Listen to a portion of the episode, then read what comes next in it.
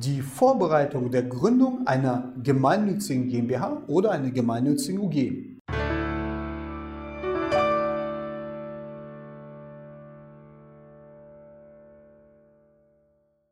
Hallo meine Damen und Herren und herzlich willkommen. Ich bin André Kraus, ich bin Rechtsanwalt und ich bin spezialisiert auf Unternehmensrechtsfragen. Und in diesem Video geht es um die Vorbereitungsschritte der Gründung einer G GmbH oder einer GUG. Und zwar haben wir die vier wichtigsten Gründungsschritte für Sie herausgearbeitet und die will ich Ihnen gerne darstellen. Der erste Schritt, ich empfehle das vor allem bei Neugründungen, erstellen Sie bitte einen Businessplan. Und ich sage trotzdem noch immer Businessplan, weil ich finde, dass eine gemeinnützige Gesellschaft genauso geplant werden sollte wie eine gewerbliche. Beschreiben Sie ganz genau in Ihren eigenen Worten, ihre Idee, was sie vorhaben, wie ihre operative Tätigkeit aus, ähm, wie sich ihre operative Tätigkeit gestalten soll, wie sie sich vermarkten wollen, auch im gemeinnützigen Feld. Sehr wichtig, wie sie rantreten wollen, sowohl an Spender als auch an institutionelle äh, Zuwender.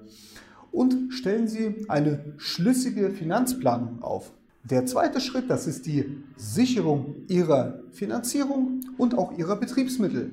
Mit Finanzierungssicherung meine ich natürlich das Budget, das heißt das Geld, was Sie dafür benötigen, um Ihre gemeinnützige Gesellschaft zu betreiben. Das sollte ihr zur Verfügung gestellt werden können, das sollte vorhanden sein. Und mit den Betriebsmitteln meine ich tatsächlich konkret die Räumlichkeiten beispielsweise, die Sie benötigen, um sie, um sie auszuführen, die, meine Webseite, all das sollte jetzt schon vorliegen. Der dritte Vorbereitungsschritt für die Gründung einer gemeinnützigen GmbH oder UG, das ist eine rechtliche Rahmenprüfung. Und die sollte zumindest aus den folgenden zwei Prüfungspunkten bestehen. Zunächst einmal sollten Sie gucken, ob die Rechtsform, die Sie angedacht haben, ob sie die richtige für Sie ist, ob zum Beispiel eine gemeinnützige GmbH oder eine gemeinnützige UG für Sie das Richtige ist oder doch vielleicht ein Verein das Richtige in Ihrem Fall, in Ihrem Fall wäre. Eine gemeinnützige GmbH oder eine gemeinnützige UG haben zwar einen erhöhten Verwaltungsaufwand, in Relation zum Verein, aber sie können auch von Ihnen alleine betrieben werden, brauchen keinen Mindestgründungsbestand von mindestens sieben Mitgliedern. Das ist zum Beispiel der Vorteil der äh, gemeinnützigen Gesellschaftsform gegenüber einem gemeinnützigen Verein. Und eine gemeinnützige UG kann mit einem deutlich geringeren Stammkapital als eine gemeinnützige GmbH gegründet werden. Der zweite wichtiger Prüfungspunkt rechtlicher Hinsicht ist, Sie sollten sich jetzt schon mal äh, Gedanken machen, auch eine Vorkontrolle machen, ob die Tätigkeit, die Sie für gemeinnützig halten, auch gemeinnützig ist.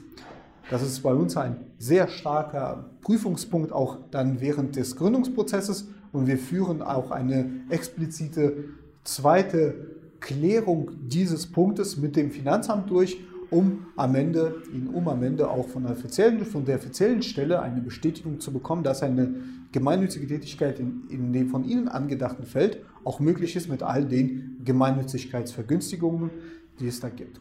Und der vierte und letzte wichtige Vorbereitungsschritt zur Gründung einer gemeinnützigen Gesellschaft das ist die Klärung, ob der von Ihnen angedachte Name Ihrer Initiative, ob der so überhaupt zulässig ist. Das heißt, ob Sie ihn so verwenden können, wie Sie es sich angedacht haben.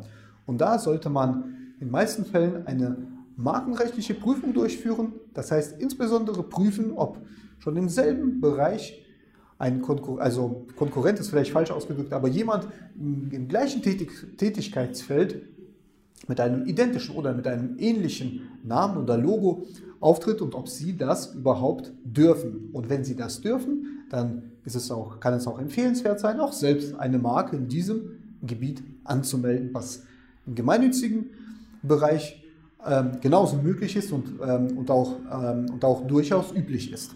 Ich hoffe sehr, dass Sie es informativ und aufschlussreich fanden.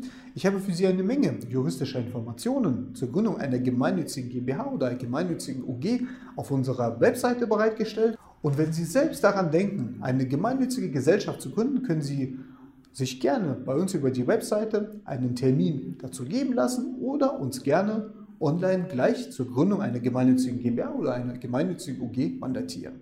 Vielen Dank für Ihr Interesse und gerne bis zum nächsten Mal. Auf Wiedersehen.